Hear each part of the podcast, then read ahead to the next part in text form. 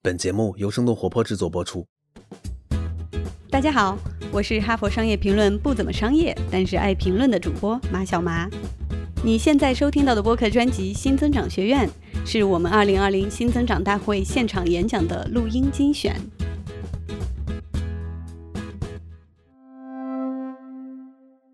谢鑫是字节跳动的副总裁，也是飞书的负责人。他认为，全员使用的办公软件会影响全员行为，不同的工具会塑造不同的公司组织。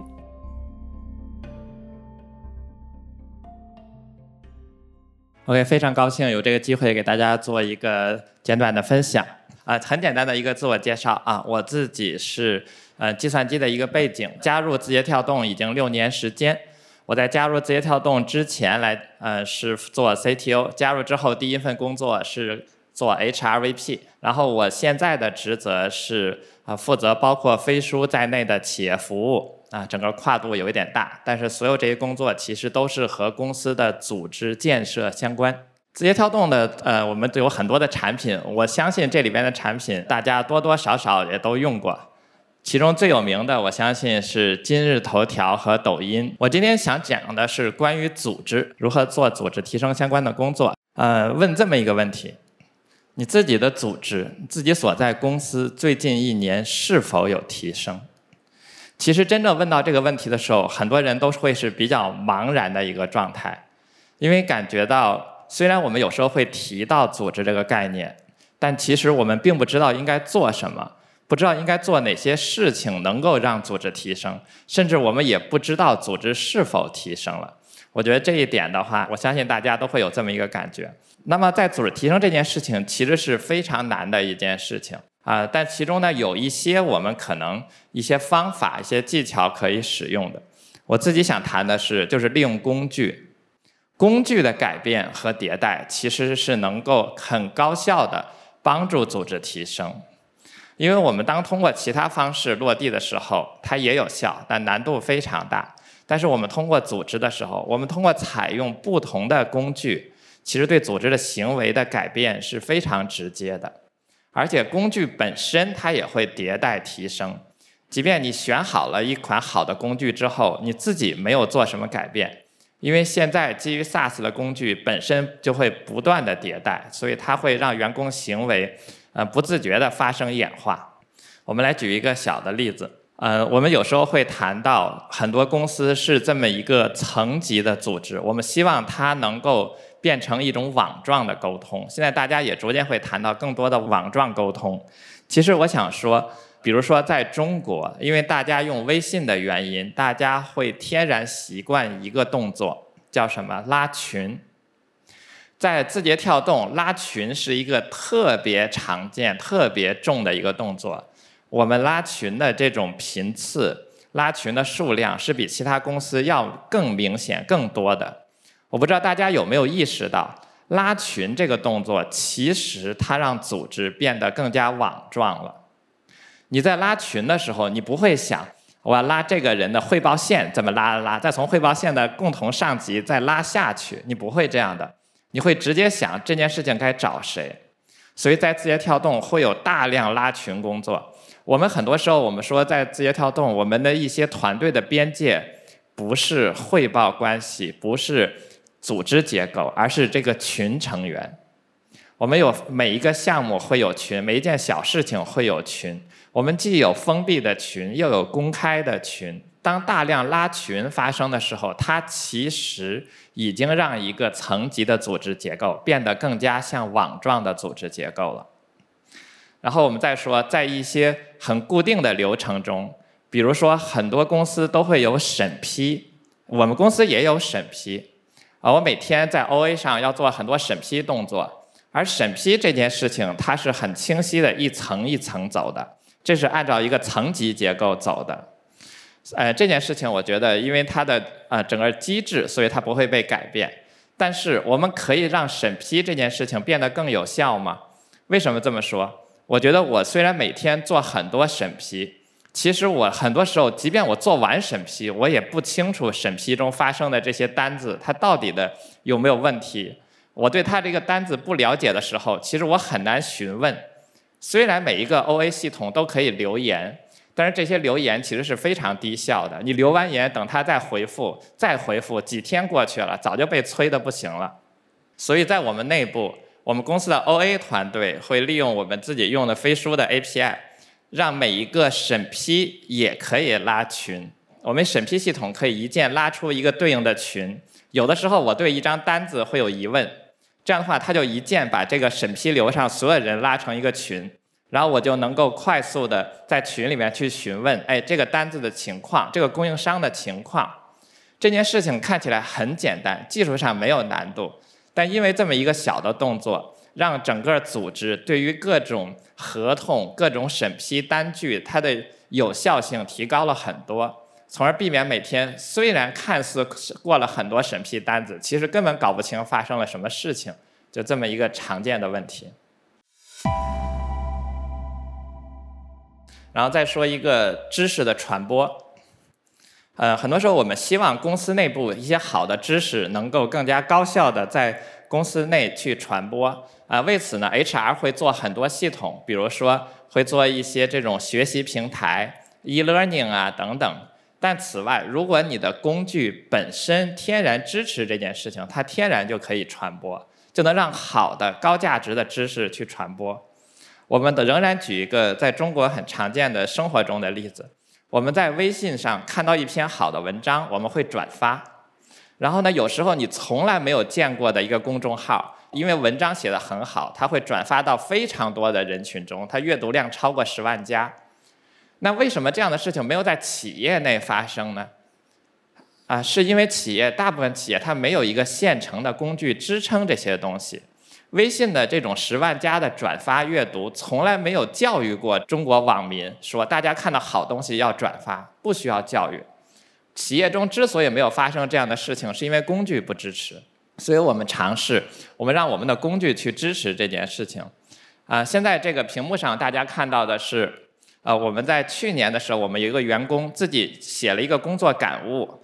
他这个东西写的，因为是我们认为他的品质很很好，所以就有人把这个文章，然后转发给了对应的一些工作群里边，只转发给了两个群，然后这件事情就变得一发不可收拾。从去年年中到现在，这个文章就一直被转发，一直被转发。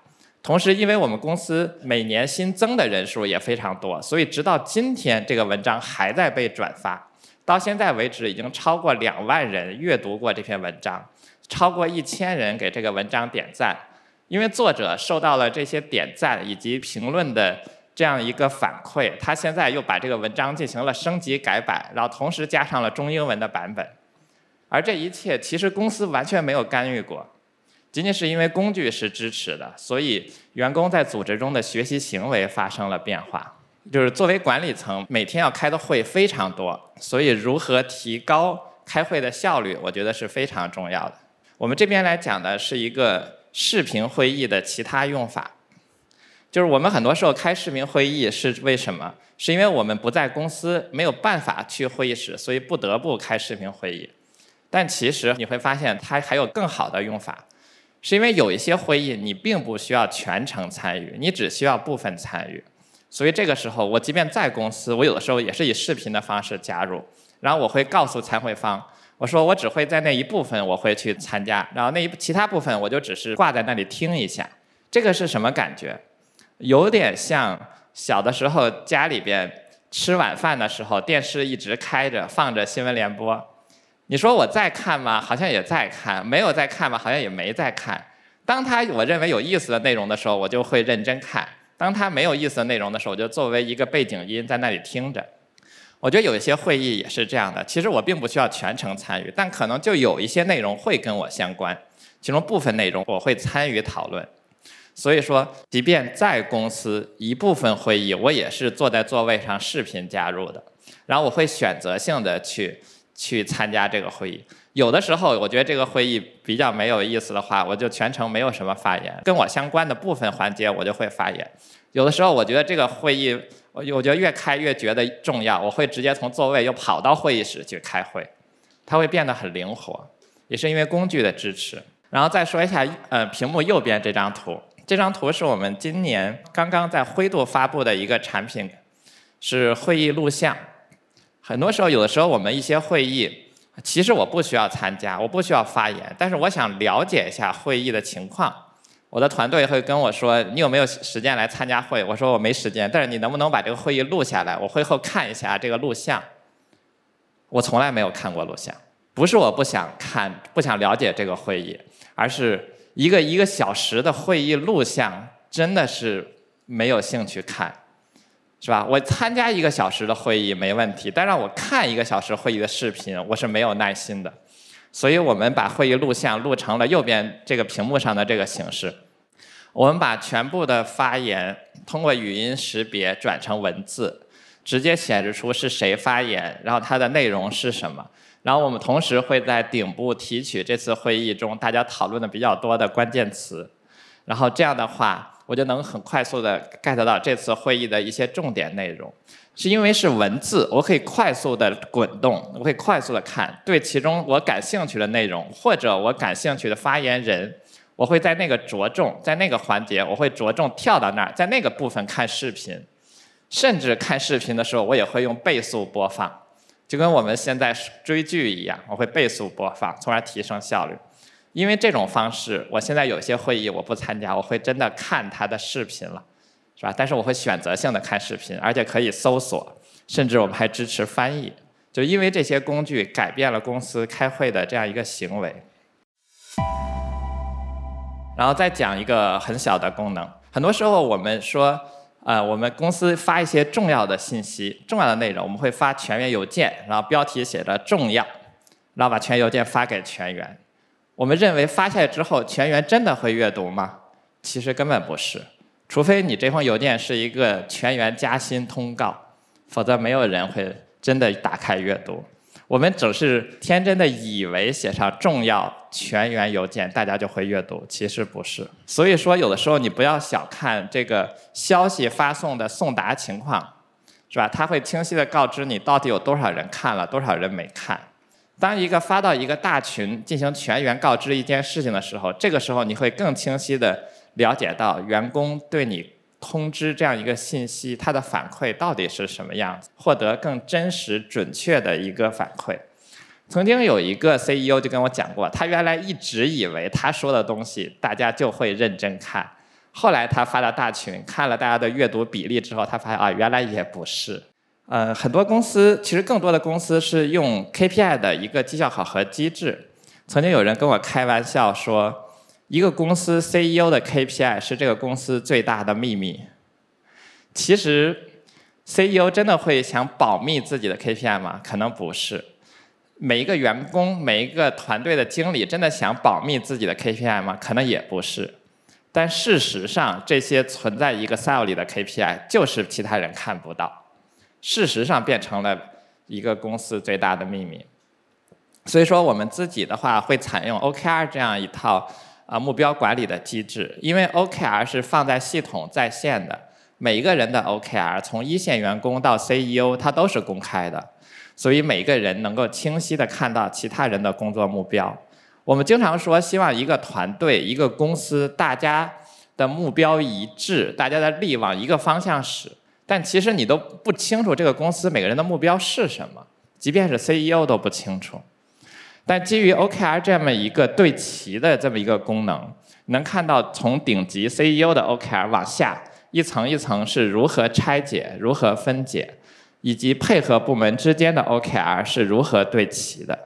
就因为这些工具的帮助，它能更清晰、直观的看到整个公司每一个从顶层到下面每一个员工他真正的目标是什么。从而能够保证员工之间的这种大家真的朝一个方向在努力。然后最右边这两张图呢，是我们在整个呃飞书的这里边，我们去看每一个人点开他的头像的时候，我们都能够看清楚他的 OKR，能很直接的看到这个具体的功能价值是什么呢？因为一个公司其实配合是非常复杂的，很多时候跟我一起做项目的人我都不认识、不熟悉。我们因为其实都没有时间让大家做自我介绍。事实上，因为自我介绍完了，我什么也记不住。这时候我们只要看，我们只要去看他的信息就可以了。OK，今天我这边就给大家分享到这里。好的，谢谢大家。本期的新增长学院就到这里。如果你喜欢这档节目，欢迎转发分享给你的朋友。我们也期待你在节目下方的精彩留言。如果大家想了解更多关于新增长、新商业、新消费的相关话题，可以关注公众号《哈佛商业评论》，也可以下载我们的 App《哈佛商业评论》。感谢大家的收听，我们下期再见。